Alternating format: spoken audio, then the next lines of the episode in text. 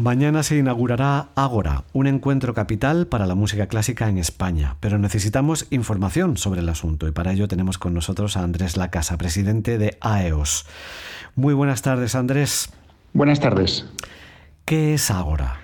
Ágora es un espacio de reflexión común que nace para debatir, analizar y reflexionar sobre la realidad de la música clásica en España con datos objetivos y con aportaciones de algunas de las voces más destacadas del sector. Agora nace de la unión de las asociaciones más importantes que hay en España para poner en común nuestras inquietudes, dar visibilidad a proyectos ejemplares y debatir sobre los retos más importantes que tendremos que afrontar en el futuro. ¿Y qué instituciones participan en este encuentro?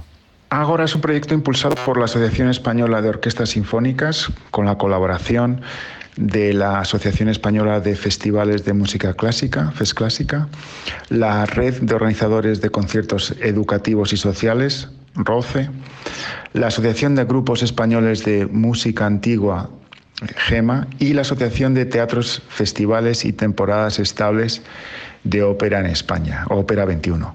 Contamos también con la inestimable colaboración de la Escuela Superior de Música Reina Sofía, Caixa Forum, la Fundación Juan Marc, la Fundación Caraso y Cubo. Estupendo. ¿Y cuál es el perfil de los ponentes que van a participar también en Agora? El elenco de ponentes abarca desde directores y programadores de festivales de prestigio del ámbito nacional e internacional, intérpretes, gestores, compositores, responsables de centros educativos, expertos y personales vinculadas a empresas, fundaciones públicas y privadas.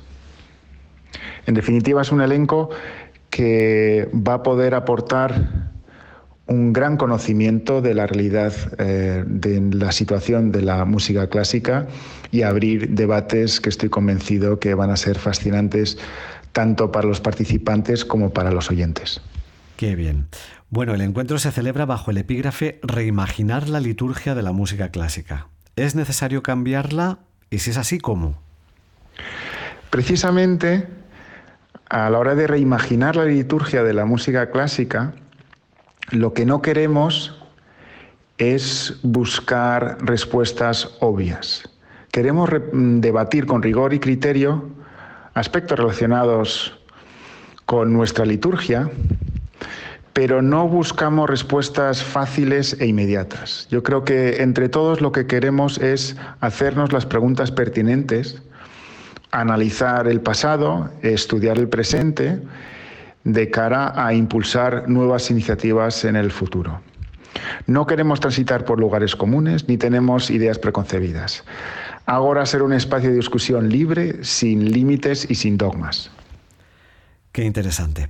Bueno, eh, ¿los males de la música clásica en España son cosa de aquí o resultan comunes a todo el panorama internacional?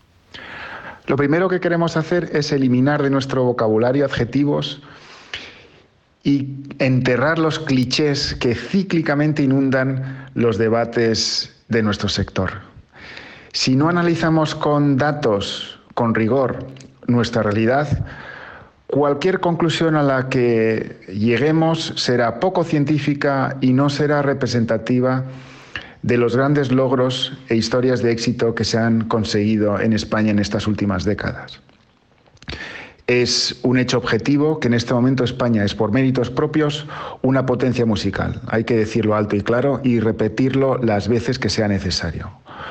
Pero como cualquier sector, se enfrenta a múltiples retos y nuestro objetivo es abordarlos con inputs profesionales, con análisis transversales y sin contaminación externa e interesada que pueda distorsionar nuestro análisis.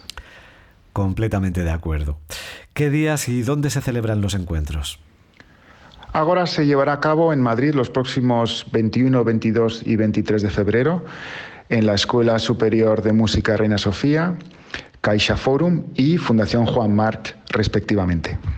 Invitamos a todas las personas interesadas a inscribirse, ya que además de interesantes conferencias, mesas redondas y entrevistas, tendremos la oportunidad de organizar grupos de trabajo específicos sobre asuntos tan importantes como son la educación, la inclusión, la innovación, las audiencias e la incidencia política.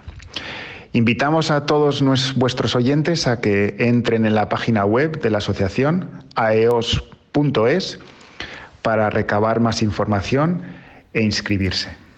Pues invitados quedan, naturalmente. Andrés, muchísimas gracias por pasar este ratito con nosotros y por contarnos de qué va Ágora. Que vayan maravillosamente bien estos encuentros y un abrazo fuerte. Muchísimas gracias a vosotros eh, y esperamos eh, poder seguir hablando de Ágora eh, en el futuro. Un abrazo muy fuerte. Naturalmente que sí, un abrazo.